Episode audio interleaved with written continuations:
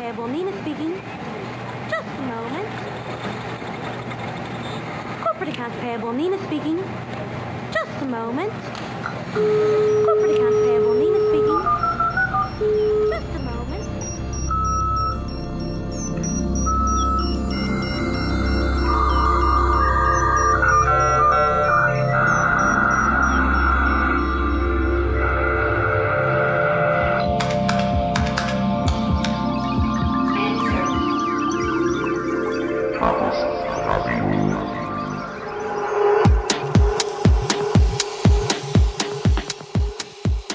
Hallo, hier ist Chaos Radio Express, die 15. Ausgabe.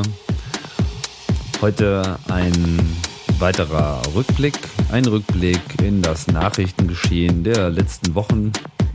Kein Versuch vollständig zu sein, aber zumindest ähm, der Versuch hier mal mehr oder weniger regelmäßig die Geschehnisse da draußen zu reflektieren auf die eine oder andere Art und Weise.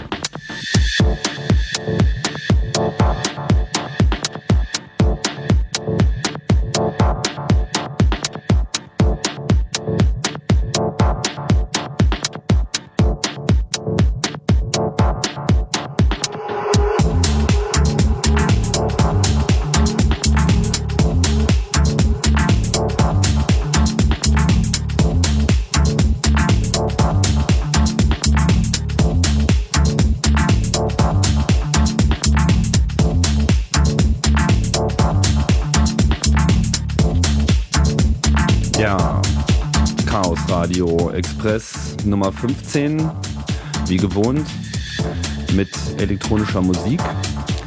Und wieder wie schon ähm, so häufig ein Mix aus der, aus der Sammlung des Erinnerungen DJ Mix Netlabels. Gestern gab es die erste Netlabel Party und ist super gelaufen, großen Spaß gemacht viel freie Musik demnächst auch im Netz. Dazu später mehr, denn Ende Februar die nächste Chaos Radio Sendung 110 wird sich ausgiebig diesem Netlabel-Thema zuwenden.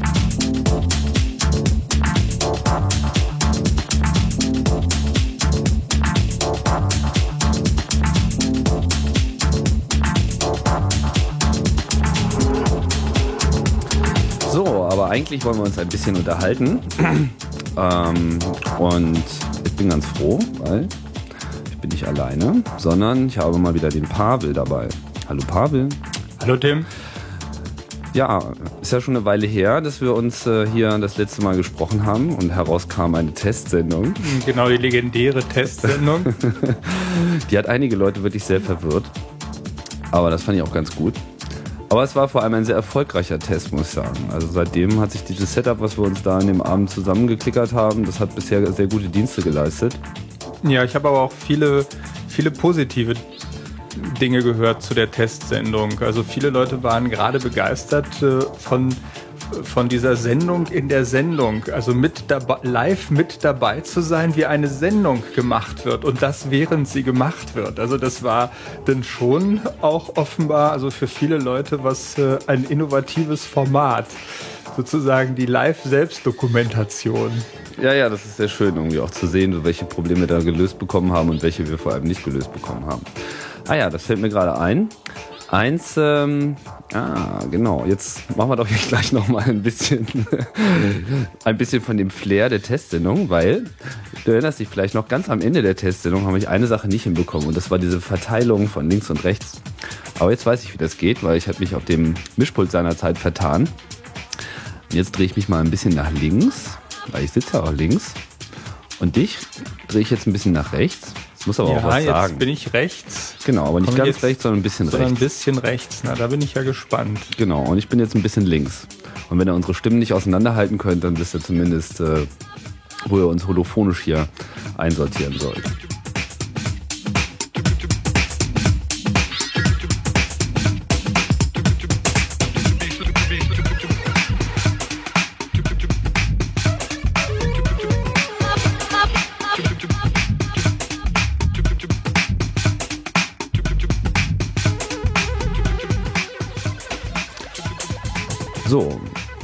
Das Thema soll ein Rückblick sein auf die Woche oder auf die Monate. Wir haben jetzt hier mal so ein bisschen geschaut. Ähm, Genau, wirf doch mal ein paar Stichworte rein. in, der, in der letzten Sendung hatten wir ja auch schon einen Rückblick auf den Kongress, aber jetzt blicken wir einfach mal auf den letzten Monat zurück. Und wir haben das hier nicht besonders gut sortiert, also marschiere ich hier einfach mal durch die losen Notizen. Vielleicht etwas zum Start, was auch noch einen leichten Kongressbezug hat. Wir hatten ja auf dem Kongress diesen BlackBerry-Vortrag von Phenolid und ja, jetzt im Nachrichtenarchiv mal zurückgeblickt, äh, habe ich festgestellt, dass RIM, also die Firma, die diese Blackberries produziert, am 5.1. schon Patches rausgebracht hat. Ja, dann hat der Kongress also geholfen, die Welt wieder ein bisschen sicherer zu machen. So könnte man das natürlich auch sehen. Äh, aber das ist schon auch keine schlechte Zeit. Eine Woche. Offensichtlich haben sie das wirklich ernst genommen. Ja, mit Sicherheitsproblemen gab es hier auch noch andere Probleme, äh, andere Kandidaten, die hier mal wieder zu kämpfen hatten. Microsoft. Da gab es eine Lücke im WMF-Dateiformat. Das steht äh, für Windows Meta-File und ist eine, ja, eine Grafikdatei, quasi so eine Art Miniatur-PDF. Und dort war es möglich, Code mit zu injizieren, den dann das Betriebssystem ausgeführt hat. Eine ganz böse Geschichte. Mal eigentlich was ganz anderes in diesem Meer der Viren und äh, sonstigen Sicherheitslöcher, die ja immer in der Presse sind, ist das äh, wirklich eine neue Dimension. Weil äh, das äh, nicht so aussieht, als wenn das Ganze durch einen Fehler entstanden wäre, sondern als wenn diese Lücke äh, bewusst von irgendjemandem so dort hineingebaut worden wäre. Genau, das ist das, was die, ähm, die Ana- Analysen gesagt haben. Diverse Security-Leute haben sich diese Lücke angeschaut und waren alle so der Meinung, naja, das ist nicht im eigentlichen Sinne ein Bug, der, sagen wir mal, jetzt nur auftritt, wenn man hier und da den und den Wert übergibt oder hier mal so einen Nullstring mit reinwirft in den Programmcode, sowas Einfaches, sondern ganz offensichtlich war diese Funktionalität einfach ein Teil des Dateiformats. Und Microsoft sagt ja selber, nein, sowas gehört da nicht rein und wir haben das auch nie geplant. Trotzdem stand so eine Weile der, die Bezeichnung Backdoor im Raum, dass sich hierbei um eine Backdoor handelt, worüber sich einige aufgeregt haben, weil das ja quasi so impliziert, dass Microsoft das absichtlich äh, hätte tun können. Was sie sicherlich nicht getan haben, denn diese Funktion ist ähm, ja ist nicht dokumentiert. Es gibt diese Funktionalität offiziell nicht und es gibt auch keinen Grund, wozu man das brauchen könnte. Trotzdem ist es irgendwie drin. Das ist natürlich die Frage, wie hat es es geschafft, durch den QA-Prozess bei Microsoft durchzugehen und dann tatsächlich in ein ausgeliefertes Produkt Mhm. zu kommen. Vielleicht müsste man noch kurz sagen, was das äh, praktisch bedeutet, äh, also welches, welches Gewicht diese Hintertür hat. Die äh, ermöglicht es äh, beispielsweise ähm, Bilder äh, in Dokumente, etwa in eine Word-Datei hineinzupacken, die dann äh, Schadcode enthalten. Also ähm, dadurch, E-Mail-Attachments, ja, die dadurch Klassiker. kann man äh, einfach so Dinge im, implementieren, wie dass äh, vertrauliche Dokumente auf dem eigenen Rechner verschickt äh, werden an irgendjemanden oder nach bestimmten Dingen gesucht wird oder Kennworte abgefangen äh, werden. Also Dinge eignen sich äh, sowohl für ähm, ja, kriminelle äh, Aktivitäten. Ich glaube, es ist jetzt auch äh, sogar einen, äh, irgendwo einen, ähm, in, in the Wild eine, eine kriminelle Seite bekannt geworden, Die das ausnutzt. Die, die das ausnutzt. Mhm. Und äh, ja, eignen sich aber natürlich auch genauso zu Spionagezwecken oder zu anderen Überwachungszwecken oder für Sabotagezwecke. Also es ist Einfach mal eine Backdoor. Man kann schön von hinten durchs Windows hineinmarschieren und zahlreiche Funktionalitäten übernehmen. Interessant finde ich ähm, die Auseinandersetzung darüber, welche Windows-Versionen davon eigentlich tatsächlich betroffen sind. Ganz offensichtlich, und das hat Microsoft auch zugegeben, ähm, Windows XP und Windows 2000. Sie meinen auch, dass Windows NT davon betroffen ist und dem ist offensichtlich auch so. Allerdings stellen sie für NT keine Patches bereit. Weil ist ja nicht mehr supported und man kann ja auch ein Upgrade machen.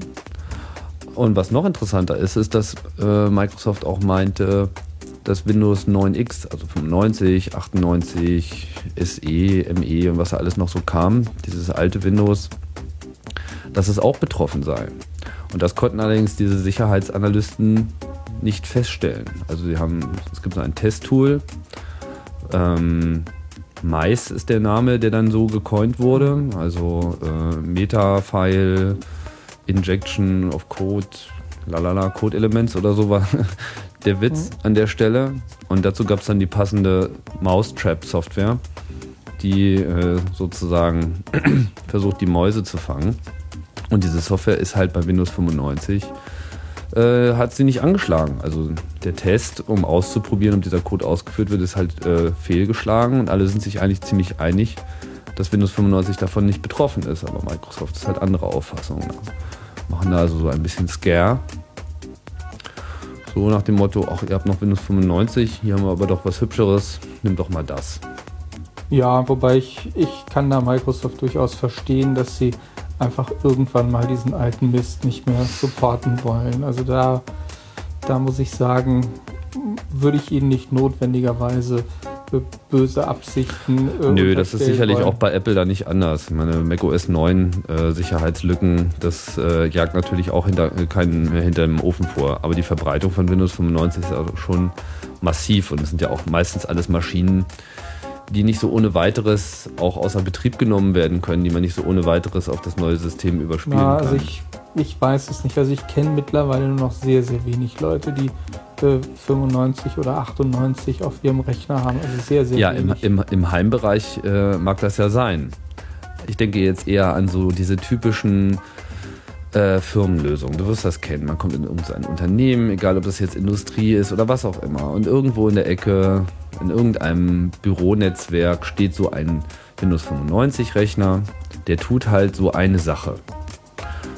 Zum Beispiel Faxgerät oder so etwas. Ja. Mhm. Also einfach so ein, irgend so ein Bürodienst, den man irgendwann mal mit diesem Desktop-Computer äh, eben implementiert, gelöst hat, das Problem und dann lief das so und never change a running system und so steht es dann halt die ganze Zeit vor sich hin darum und funktioniert einfach.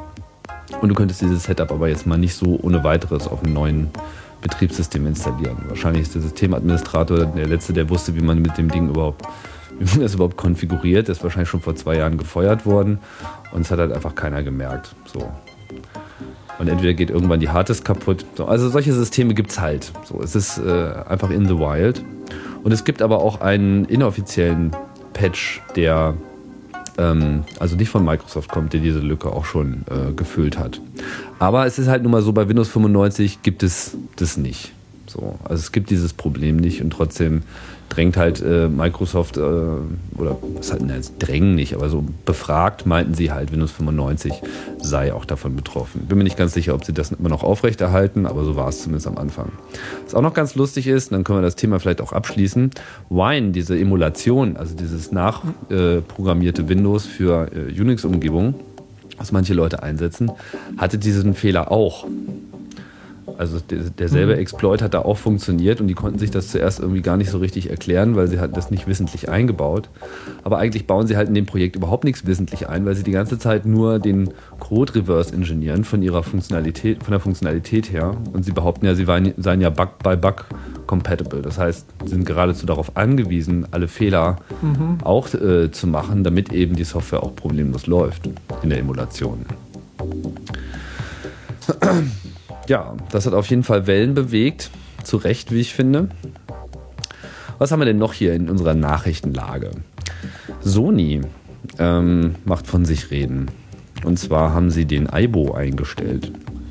Ja, den eigentlich Hund. traurig. Hast du den mal in der Hand gehabt? Ja, ja. Ich hatte mal ein paar Tage ein. Wir haben ihm äh, Geschichten vorlesen beigebracht, wenn man ihm ein Märchenbuch hingehalten hat hat er das Märchenbuch äh, erkannt und äh, dann äh, halt eine entsprechende Geschichte vorgelesen. Oh, welche? Hm, na, es gab da verschiedene einfach. Er hat dann das so MP3 Text. abgespielt, genau. So, okay. Und äh, ja, das. Äh, und kannst du also eine Erklärung, warum sie ihn eingestellt haben? Tja, Verkauft sich nicht? mh, vermutlich nicht in so großen Stückzahlen. Ich meine, das Ding ist auch unglaublich teuer. 1500 Euro oder so? sagen, ja, weiß ich nicht zum Schluss, aber der hatte ja irgendwie noch wesentlich mehr. Also jedenfalls richtig doll teuer. Zwei, zweieinhalb. Ich glaube, am Anfang kostete der 5.000 oder 6.000 Dollar. Irgendwie sowas, als der rauskam. Also, aber da steckt auch richtig viel drin in so einem Aibo. Also es ist schon ein bemerkenswertes äh, Stück Technik, äh, was sie da äh, reingebaut haben. Eine Kamera, äh, Mikrofon, verschiedenste Sensoren, einen WLAN, eine Bilderkennungssoftware und äh, dann natürlich extrem viele ähm, ja, Servos, die die Beine und Kopf bewegen, eine ganze Reihe von LEDs noch, die Signale abgeben und äh, das Ganze mit einer recht cleveren Software äh, auch, die ähm, ne, das, das Ding kommt bei Leuten schon an wie ein Hund. Also die vor allem äh, bei Frauen hat es einen Riesenerfolg. Also die äh, sprangen auf und ab und oh süß und äh, ähm, ja, also das, äh, das Gerät äh, Aber hatte das ist der, ist der einfach zu programmieren? ähm, Jein. Also kommt, kommt drauf an, auf welcher Ebene. Es gibt, äh, also man kann sehr einfach äh, so Dinge machen wie, wenn ich dir diesen Gegenstand zeige, dann führe die und die Aktion aus. So, also das kann man äh, ohne irgendwie Programmierkenntnisse machen. Man hält ihm irgendwas vor, klickt äh, und dann ja, führt er irgendeine Aktion aus. Also so eine einfache, sag mal, grafische Programmiersprache für, für simple Dinge. Aber damit kann man schon eine ganze Menge machen. Und dann gibt es, was auch nett ist, einen Fernbedienmode. Also du kannst vor deinem Laptop sitzen und siehst dann über WLAN das Kamerabild von der Kamera in der Schnauze und kannst mit ihm einfach rumrennen und ihn voll steuern. Das heißt, du kannst eben auch äh, dann die ganzen Posen machen und Pfötchen geben, während äh, du ihn fernsteuerst. Und äh, äh, ja, also es ist äh, schon ein, ein richtig nettes äh, Stück Technik und es ist unglaublich, wie viel die da in dieses kleine Gerät reingepackt haben. Also das ist auch von der Miniaturisierung her und wie lange die Batterie hält, das ist ein echtes Stück Hightech, würde ich sagen. Und es ist gut, es ist verständlich, dass es so teuer ist. Okay, aber jetzt wird es keinen mehr geben. Ja, Also. es sollen nur noch die Lagerbestände jetzt abverkauft Und, auch, werden. und soweit ich das gelesen habe, auch der Nachfolger oder dieses andere Robotermodell, dieses Humanoid-System, was sie ja, haben. soll auch eingestellt worden sein. Ich halte es ja für Heißt es einfach, dass das dieser Markt nichts hergibt, dass einfach die Zeit dafür noch nicht reif ist und sie im Prinzip jetzt nur ein Spielzeug für Wissenschaftler gebaut haben, die jetzt äh, anfangen, sich diese Dinger zu kaufen? Ich fürchte, es war einfach zu teuer. Es kann wirklich sein, dass sie einfach fünf Jahre zu früh dran waren. Aber 2000, also ich sehe hier im Netz gerade so 2100 Dollar, ist ja nun auch nicht so viel für so ein Gerät, oder? Das- Naja, ein Laptop kostet das gleiche. Also der Nutzen ähm, erstmal, es ist ein Spielzeug. So, es, es hat nicht, äh, nicht wirklich irgendeinen Nutzen, außer einem Unterhaltungswert. Stimmt schon. Das stimmt schon. Ja, Sony, was haben sie denn noch? Dann haben sie noch ein, ähm, ein Reader-Device rausgebracht, was über E-Ink verfügt. Also äh, elektronische Tinte, elektronisches Papier. Mhm. Ähm, hast du damit schon mal Nee, irgendwas zu tun gehabt? Das ist ja seit längerer Zeit schon im, im Gespräch und so vor, ich weiß nicht, zwei, drei Jahren war das erste Mal schon absehbar, dass man das wohl irgendwann mal gebaut bekommt. Und jetzt gibt es halt diesen Sony Reader. Ähm, So, und was, was macht der jetzt genau? der zeigt Bücher an. Das ist halt im Prinzip die Idee des äh, elektronischen Buchs. Ah, Bloß das Besondere an dem Ding ist, dass ähm, er eben extrem wenig Strom verbraucht, um das Bild zu halten. Das heißt, nur in dem Moment, wo man wirklich das Display refresht, verbraucht das Ding Strom. und wie ist die Auflösung und der Kontrast? Tja, über den Kontrast kann ich wenig sagen. Hab so ein Ding nicht in der Hand gehabt. Das ist jetzt auf der CES vorgestellt worden und soll halt über eine gute Lesbarkeit verfügen. Ähm, bin mir auch nicht so ganz so sicher, wie sie das mit dem irgendwas war. Dann natürlich wieder mit DRM, um halt diese Bücher dort zu schützen. Ist also im Prinzip so ein bisschen der iPod für Text. Das ist eigentlich die Idee dahinter. Was durchaus äh, interessant ist, weil um Ja, jetzt eine aber- Webseite zu lesen, Aber braucht man so, halt auch nicht mehr. Solange, solange sie das äh, Kontrast- und Auflösungsproblem nicht äh, hinkriegen, solange wird das nur ein armseliger Ersatz äh, sein für Bücher oder be bedrucktes.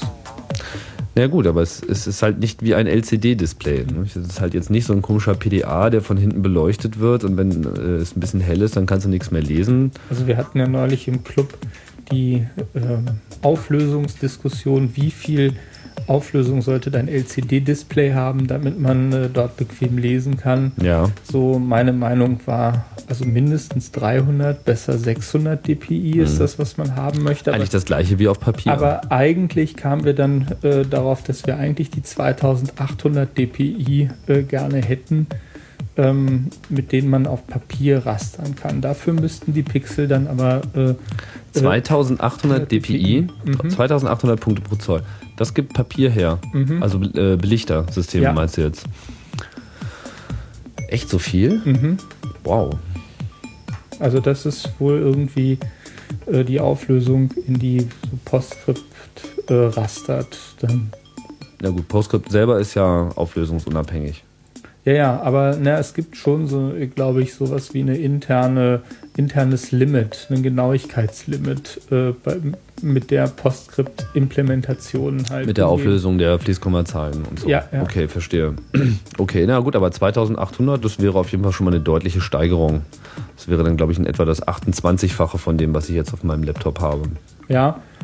Das Und heißt, jeder Pixel könnte nochmal in 28 Unterpixel unterteilt werden. Also schon üppig, oder? na, in 28 mal 28 Pixel, also ähm, ja, in rund 300 Pixel. Also überall, wo du jetzt ein Pixel hast, hättest du dann 300 Pixel. Also auf jeden Fall kann ich mir vorstellen, dass dieses Gerät ähm, auf Interesse stößt, aber ich glaube nicht, dass die Leute von äh, Zeitungen genauso begeistert sind wie von Musik. Von daher wird es sicherlich nicht ähnliche Effekte haben. Aber es muss ich erstmal zeigen, ob das äh, technisch überhaupt das verspricht, äh, äh, das hält, Was ist das? was es verspricht, ob es verspricht, was es Ja, halten kann. Also was haben wir denn Genau. noch für Themen? Na, ich sehe ähm, die Firma Intel in den Nachrichten. Die haben verschiedene Dinge getan. Zum Beispiel sind sie ihre Intel Insight Kampagne jetzt losgeworden. Das Hm. verwenden sie jetzt nicht mehr, sondern irgend so was anderes Wuschiges. Und naja, und vor allem ist es ihnen natürlich gelungen, äh, bei Apple Fuß zu fassen. Also die neuen Macs, die dieses Jahr vorgestellt werden, werden ganz offensichtlich alle durchgehend nur Ja. mit Intel-Prozessoren verbaut werden. Wobei das bisher, glaube ich, vor allem ähm, ja, wirtschaftlich nicht so der, der große Punkt ist für Intel, sondern mehr imagemäßig. Also von den Stückzahlen her, was sie da an Prozessoren loswerden, ist das sicherlich äh, erstmal nicht die. Das Image, die aber es gibt sicherlich auch noch einen anderen Punkt, weil sie halt mit Apple äh, un- unter Umständen gewisse Technologien besser durchsetzen können. Eine USB hat sich eigentlich auch erst mit dem iMac verbreitet. Vorher hatte noch keiner so richtig die Traute, da mal umzuschalten. Und also ich will nicht sagen, dass es jetzt nur daran gelegen hat, aber es war ganz offensichtlich der erste Computer, der halt Also, äh, das hatte. Und Apple hat, hat, ist ja auch bekannt dafür, dass sie relativ früh neue Techniken einbauen. Irgendwie DVI vor allen anderen, SCSI vor allen anderen, äh, das Firewire ist- vor allen anderen. das ist wahr. Also, dass sie Apple als Testlabor für neue Genau, zum Beispiel Produkte- für ihr neues BIOS, weil dieser PC, den Apple da baut, ist ja insofern identisch, als dass er, ich denke, das ganze Mainboard wird äh, Intel weitgehend selber gemacht haben. Das machen sie jetzt echt nicht mehr selber. Das heißt, sie bauen auch keine Custom-Chips mehr, sparen sich damit ein bisschen Geld. Unter Umständen. Ähm, also neben dem Imagegewinn können sie halt auch neue Technologien durchbringen, weil jetzt sind erstmal alle damit beschäftigt, wie man Windows XP mit Ja. EFI BIOS äh, bootet zum Beispiel. Also das Ja, auf jeden Fall ganz muss, spannend. muss Intel aber einiges äh, tun, um wieder die Position zu erreichen, die sie mal inne hatten. Sie haben ja massiv Marktanteile verloren. In bestimmten Märkten. Mhm. Ja. Und äh, AMD ist da in, in vielen Märkten auf dem Vormarsch und auch äh, die technologische Führerschaft haben sie nicht wirklich unumstritten inne. Ich meine, der Pentium M ist ein netter Prozessor. Ähm, der ist relativ schnell, allerdings äh, leider nicht wirklich 64-Bit fähig. Und soweit ich das mitbekommen habe, sind auch die neuen du Dual-Core äh, Pentium Ms nicht so ohne weiteres äh, 64-Bit äh, äh, tauglich. Ähm, nee, ist ein 32-Bit-Prozessor. Ja, und das ist natürlich äh, doch etwas unzeitgemäß, weil ähm, ich hatte schon vor einem Jahr entschieden, also beim, beim Desktop, als es mit dem Athlon 64 einfach mal gute 64-Bit-Alternativen gab, kam mir einfach kein 32-Bit-Rechner mehr ins Haus. So, das ist äh, einfach. Äh, aber der 64-Bit-Bedarf ist ja auch noch nicht so groß. Ja, praktisch nicht, aber ähm, für, für, für viele, na, also in, in vielen Anwendungen äh, ist es schon ein Problem, stößt man schon immer mehr an die 2 Gigabyte Grenze. So, es ist zwar noch erträglich, aber ähm, bestimmte Programme, hm, das Bearbeiten großer Dokumente oder 3D-Modelle oder auch Spiele mittlerweile könnten ruhig mehr als 2 GB RAM gebrauchen. aber die Grenze liegt doch bei 4. Äh, ja, aber die sind nicht wirklich nutzbar von einem 32-Bit-Betriebssystem, äh, weil man die oberen 2 GB meistens für andere Zwecke benötigt. Und was noch viel schlimmer ist, man hat halt eine Fragmentierung von virtuellem Speicher, äh, die dazu führt, dass man praktisch, selbst wenn man oft nur einen 800 Megabyte großen Speicherblock gerne hätte, dass man den einfach nicht mehr bekommt. So, das ist äh, halt auch ein, ein, Problem. Jedenfalls ähm, ist es äh, ist es auf jeden Fall kein Zeichen von Technologieführerschaft, jetzt mit einem Prozessor nochmal rauszukommen, der einfach nicht 64-Bit fähig ist. Das zeigt, dass sie an der Stelle einfach. Äh ja, gut, aber es ist ja nicht so, dass sie nicht in der Lage wären, 64-Bit-Prozessoren äh, zu produzieren. Das tun Na, sie ja nun schon seit längerer Zeit mit der ja, Titanium-Serie. Ja, aber offensichtlich nicht für den Mobilbereich. Äh, hat, hat denn Intel überhaupt schon einen. Ähm, äh, wie ist das mit dem mit dem 64-Bit-Befehlssatz. De facto hat sich ja jetzt äh, AMD, AMD, durchgesetzt. Ja, ja. Und ähm, gibt es schon einen Prozessor, der das auch implementiert bei Intel oder haben sie nur gesagt, dass sie das tun wollen?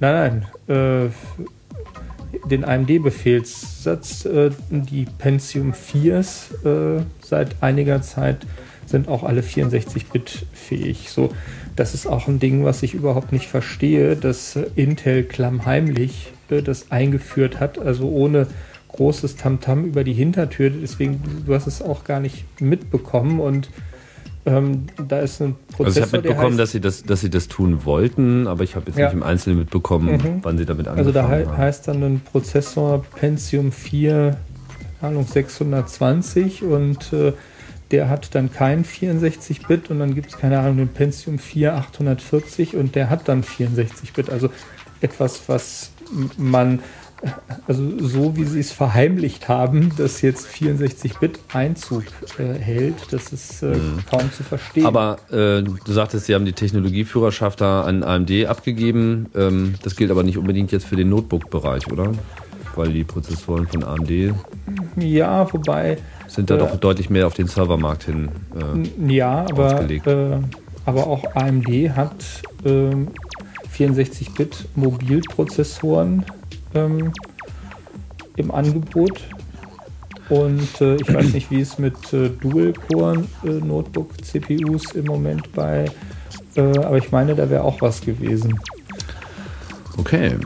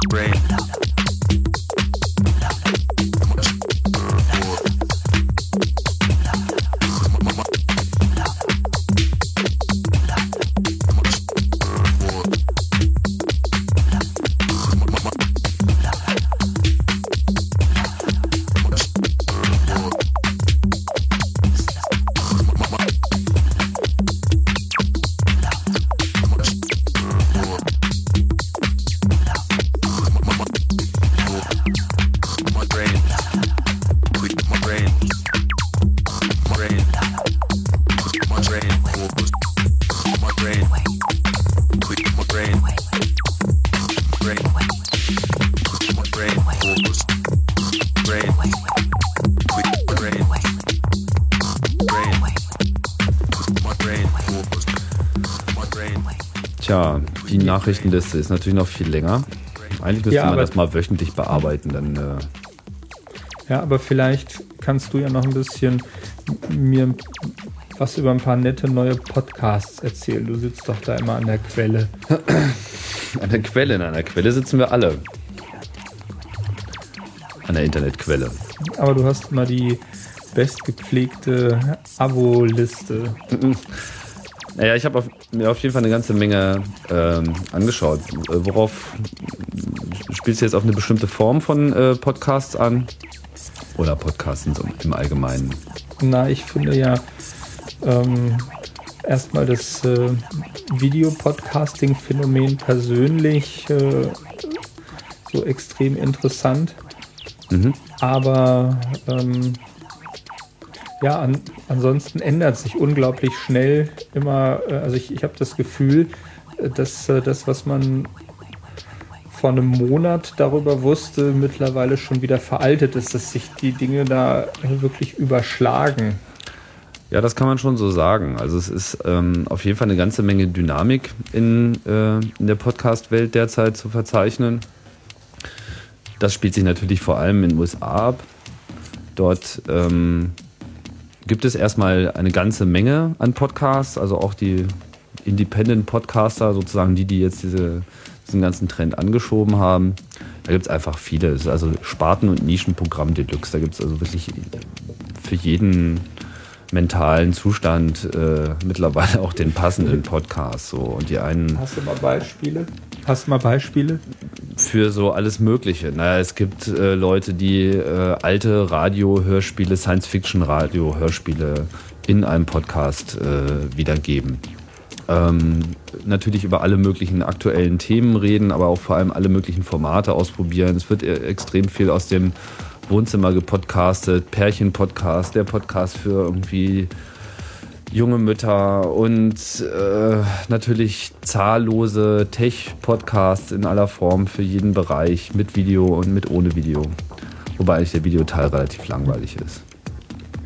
Das Interessanteste sind einfach die reinen wirklichen Audio-Podcasts und die entwickeln sich auch am besten. Und was halt auch gerade zu verzeichnen ist, ist so das äh, Entstehen von Podcast-Networks.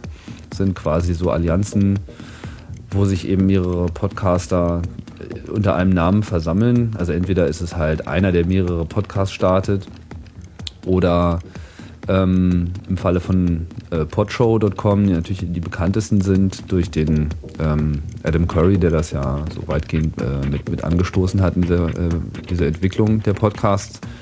Die versammeln halt jetzt gute Podcasts und versuchen halt alles Mögliche damit abzudecken, um einfach so ein Portfolio zu haben. Und nebenbei werden jetzt eine ganze Menge interessante Ideen ausgebrütet, wie man halt damit Geld verdienen kann. Das erinnert mich so ein bisschen an, an das Web ähm, 1995, 96, ähm, wo das Web anfing, plötzlich so Dinge zu enthalten, die man äh, erst gar nicht für möglich gehalten hat.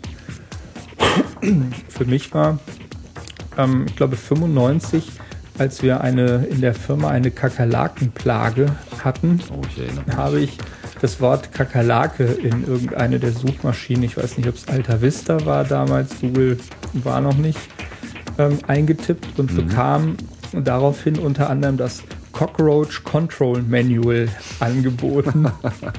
Eine irgendwie 55-seitiges PDF ähm, oder Postscript-File, ich weiß nicht, ob es schon ein PDF war, wo naja, alles über Kakerlaken drin stand, wie man sie identifiziert, wie man sie am besten bekämpft.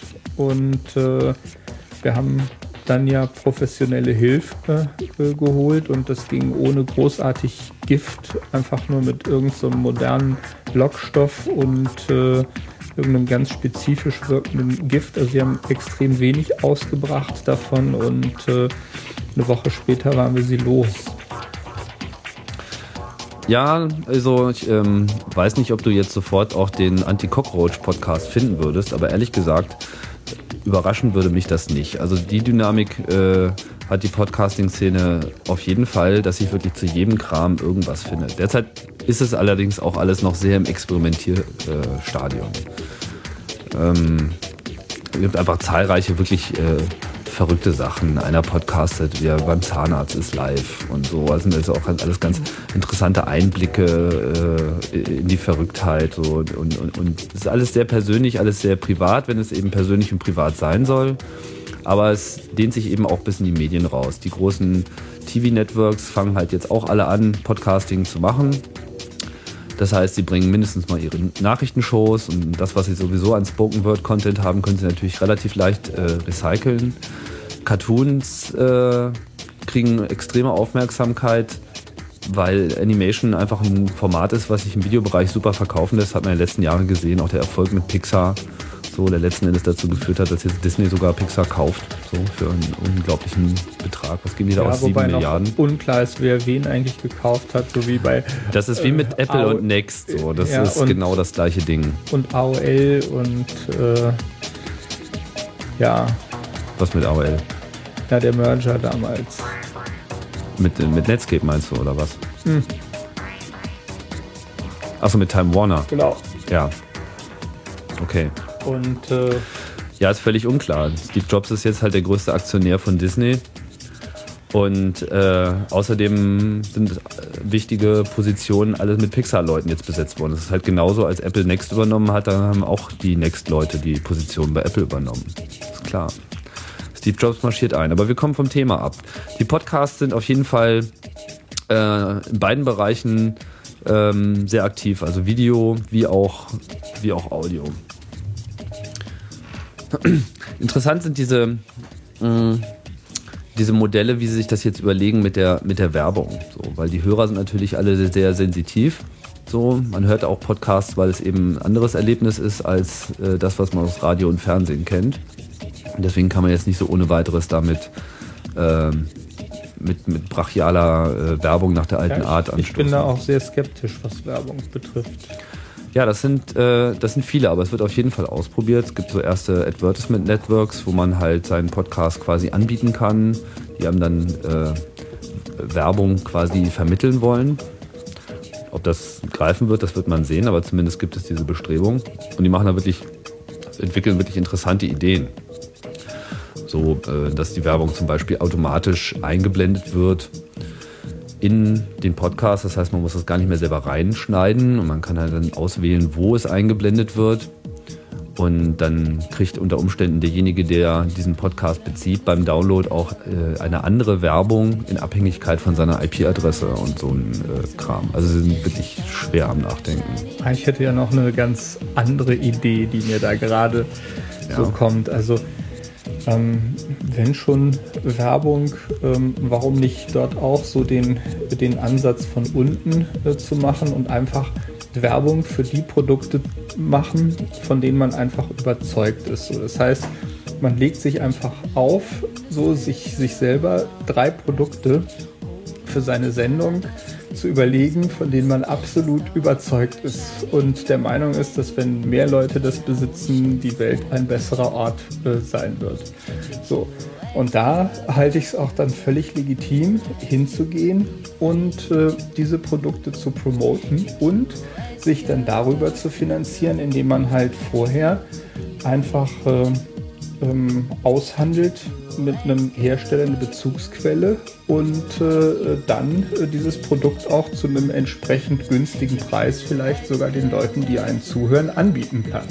Also genau solche Sachen laufen da gerade bei, bei Podshow, äh, insbesondere bei Adam Curry. Also er hat selber im Prinzip angefangen, in seinem Podcast so diese unterschwellige Werbung so spielerisch auszuspielen. So. Also irgendwie immer, wenn er äh, mal kurz aufstoßen muss, so erwähnt er dann seinen, den Namen der Kaffeemaschine, redet die ganze Zeit darüber, wie großartig diese Kaffeemaschine für ihn Dienst tut, aber erwähnt halt auch nicht selten, dass er dafür sozusagen kein Geld bekommt, dass er es sagt, aber spielt halt so mit dem Ding so, bis irgendwie alle Leute angefangen haben, sich diese Kaffeemaschinen äh, zu kaufen. Und dann aber halt auch Audiokommentare zurückzuschicken, wieder in die Sendung, wieder zurück injizieren. Und jetzt hast du mich so verrückt gemacht. Und wohin soll denn das noch führen? Ähnliche Erfolge hatte so ein kleines Spielzeug, so ein Miniatur-Aibo, äh, der sogenannte iDog. Das irgendwie auch so ein kleines Hündchen ist, was äh, mal ganz begeistert vor sich hin blinkt, rumkläfft und äh, Schwanz wedelt und deine Musik nachsingt und solche Sachen macht, wenn du Musik spielst. Dann kannst du irgendwie direkt den, den iDog an deinen iPod anschließen. Also bin ich echt keine Zielgruppe für solche Produkte, aber ganz offensichtlich finden das dann viele Leute auch toll. Und jetzt geht es so weit, dass Leute anfangen, schon Musikstücke zu machen, wo irgendwie dieser ich, mein iPod und mein iDoc irgendwie besungen werden. Und auf jeden Fall haben sie alle, also sie haben auf jeden Fall alle eine Menge Spaß. So, diese ganzen Podcaster und die Hörer in der Interaktion miteinander, das merkt man richtig. Das ist, äh, die haben einfach alle, finden es alle richtig toll. Es ist äh, gute Laune und äh, interessante Diskurse, die man verfolgen kann. Es wird einfach viel diskutiert, es wird geredet, man kann Meinungen hören und man kann endlich auch mal die Stimmen dazu hören. Es ist einfach ein ganz anderes Wahrnehmen. Auch die, die Tech-Podcasts, so, die äh, ich mir anhöre, so, die bestechen dann einfach Welche, durch äh, zum Beispiel? Ganz außerordentlich gut und auch in Amerika extrem erfolgreich ist This Week in Tech with, äh, mit ähm, Leo Laporte, der auch schon lange Tech-Journalism macht und einfach eine sehr nette Art und Weise hat, diese Podcasts ähm, durchzuführen. Ähm, er hat auch noch ein paar Parallel-Podcasts, die auch sehr zu empfehlen sind, so einen Security-bezogenen, Security Now und einen webbezogenen, Inside the Web. Das ist auch einfach so ähnlich, wie wir das machen. So. Man setzt sich halt einfach hin und äh, redet darüber, was äh, quasi auf der Agenda ist und nimmt sich mal ein bestimmtes Thema vor. Und dann hat man eben auch die Zeit, die man braucht im Podcast. Und äh, gerade so im Dialog mit einer anderen Person, die eine Menge Plan hat, kann man eben äh, einfach sehr viel besser Sachen herausarbeiten, als man das jetzt könnte, wenn man einfach selber einen Text für seinen Weblog schreibt. Ja, also es ist ähm, sicherlich auch nochmal wert, hier zu dem ganzen Podcasting-Phänomen nochmal äh, auch eine eigene Sendung zu machen und vielleicht Klingt- auch nochmal eine ganze Reihe von Podcasts vorzustellen. Klingt auf jeden Fall echt spannend, wobei ähm, hast du Zahlen, wie viele Leute eigentlich regelmäßig äh, Podcasts hören, so im, also von den, sag mal, Web-Usern? Es gibt, ja, ich habe ich hab einige Zahlen gehört, ich kann nicht so richtig, ähm, ich denke, dass niemand was Genaues weiß, aber man kann schon ein paar Sachen ganz gut hochrechnen. Es gibt einige Podcasts, die sehr erfolgreich sind und äh, soweit ich das aus Interviews rausgehört habe, kann man sagen, erfolgreich ist so ein Podcast ab 10.000 bis ähm, 50.000 Hörer. Wobei es bestimmt einige gibt, die sogar noch ein paar mehr haben. Also ich halte so irgendwas zwischen 50 und 100.000 für möglich. BBC hat gerade ähm, auch angefangen, eigene Sendungen zu podcasten. Die haben auch gerade eine Statistik veröffentlicht, habe ich jetzt gerade hier nicht auf dem Schirm. Ähm, was auch schon nahelegte, dass sie so pro Tag äh, locker auf, was war das, ungefähr 40.000 äh, Downloads kommen. Nur jetzt nach dem ersten Monat. Also die Gesamthörerschaft ist sicherlich äh, solide sechsstellig. Ja, Und mit jedem verkauften iPod verbreitet sich äh, die Kunde noch weiter. Also aber natürlich noch, Fall. ein- noch ein Riesenpotenzial, wenn man äh, sich mal überlegt, dass Fall. vielleicht, ähm, ich weiß nicht, 30 Millionen Leute in Deutschland regelmäßig irgendwo am Internet äh, sitzen und äh, davon vielleicht gerade mal ein paar hunderttausend jetzt äh, Podcasts hören, ist da noch ein gewaltiges Potenzial. Ich würde gar nicht mal sagen, dass die Leute, die jetzt schon am Internet sind, so die primäre Zielgruppe sind. Meiner Meinung nach ist die primäre Zielgruppe oder die viel interessantere Zielgruppe die Leute, die jetzt noch nicht am Internet sitzen, die einfach nicht an so einem Informationsdiskurs teilhaben, weil sie einfach mit dem Medium als solchem auch Schwierigkeiten haben, weil manchem fällt es halt leicht, Informationen aus Text herauszunehmen, auch aus Unmengen an Text. Wenn ich mir anschaue, was mir so täglich äh, entgegenläuft, äh, ja, so viel Space drücken kann man ja gar nicht mehr. Und da überhaupt noch durch Querlesen halbwegs einen Überblick zu behalten, das, dazu braucht man eine Menge Training und auch eine gewisse Affinität. Und die fehlt äh, einigen Leuten. Aber die, dafür haben sie halt eine ganz ausgesprochene Affinität für äh, Sprache, für gehörte Sprache, für Radioprogramme, vielleicht auch Fernsehen im gewissen Maße. Auch da gibt es ja von Zeit zu Zeit mal eine gute Sendung. Ähm, aber der Bedarf nach ähm, ja, diesem Subscriber-Modell. Also Mhm. im Web kann ich halt ganz problemlos mir alle diese Weblogs abonnieren und regelmäßig mit Nachrichten versorgt werden, die da sind. Mit dem Podcasting funktioniert das eben jetzt genauso. Also Und das gibt's halt nicht in der Wäre das nicht irgendwie auch mal eine nette UMTS-Anwendung fürs Auto, so wenn einfach in meinem Auto ständig so die aktuellen Podcasts einfach einlaufen, ohne dass ich was tun Ja, ja, es muss? gibt da schon erste Produktankündigungen oder so. Weiß nicht, Mhm. irgendjemand hat das, äh, glaube ich, schon mal gebaut. Auf jeden Fall stimme ich dir voll zu. Ich denke, dass äh, UMTS, ich meine, UMTS braucht sowieso eigentlich erstmal seine Anwendung. Weil bisher sah noch niemand wirklich den Bedarf für größere Datenmengen mobil. So. Ja, zumal die Bandbreite ja auch wiederum nicht so üppig ist, äh, als dass ich da viel Spaß mit äh, äh Realtime-Streaming äh, hätte, so wie, wie, wie sich das äh, jetzt. Wieder bei der Fußball-WM träumen sie ja wieder davon. Ja. Handy TV. Wie heißt das? DVBH? Ja, keine Ahnung. Ja, gut, das sind, sind ja Broadcast-Netze. Das funktioniert dann ja noch. Aber im Vergleich. Ja, es funktioniert, aber ich frage, ob wirklich das äh, Interesse so groß daran ist. Ja, und im, im Vergleich, ich meine, beim, beim Podcast im Auto habe ich natürlich den Vorteil, ich kann die Bandbreite so nutzen, ähm, wie ich das gerne möchte und nicht äh, wie das Spektrum äh, senderseitig äh, aufgeteilt und, und verteilt wird. Ja, und vor allem, du kannst auch immer empfangen, wenn du empfangen kannst, aber du musst dann nicht in dem Moment auch hören. Also, das auch. Live äh, hat seine Vorteile, aber wird eigentlich nur wirklich für die wenigsten Sachen wirklich gebraucht.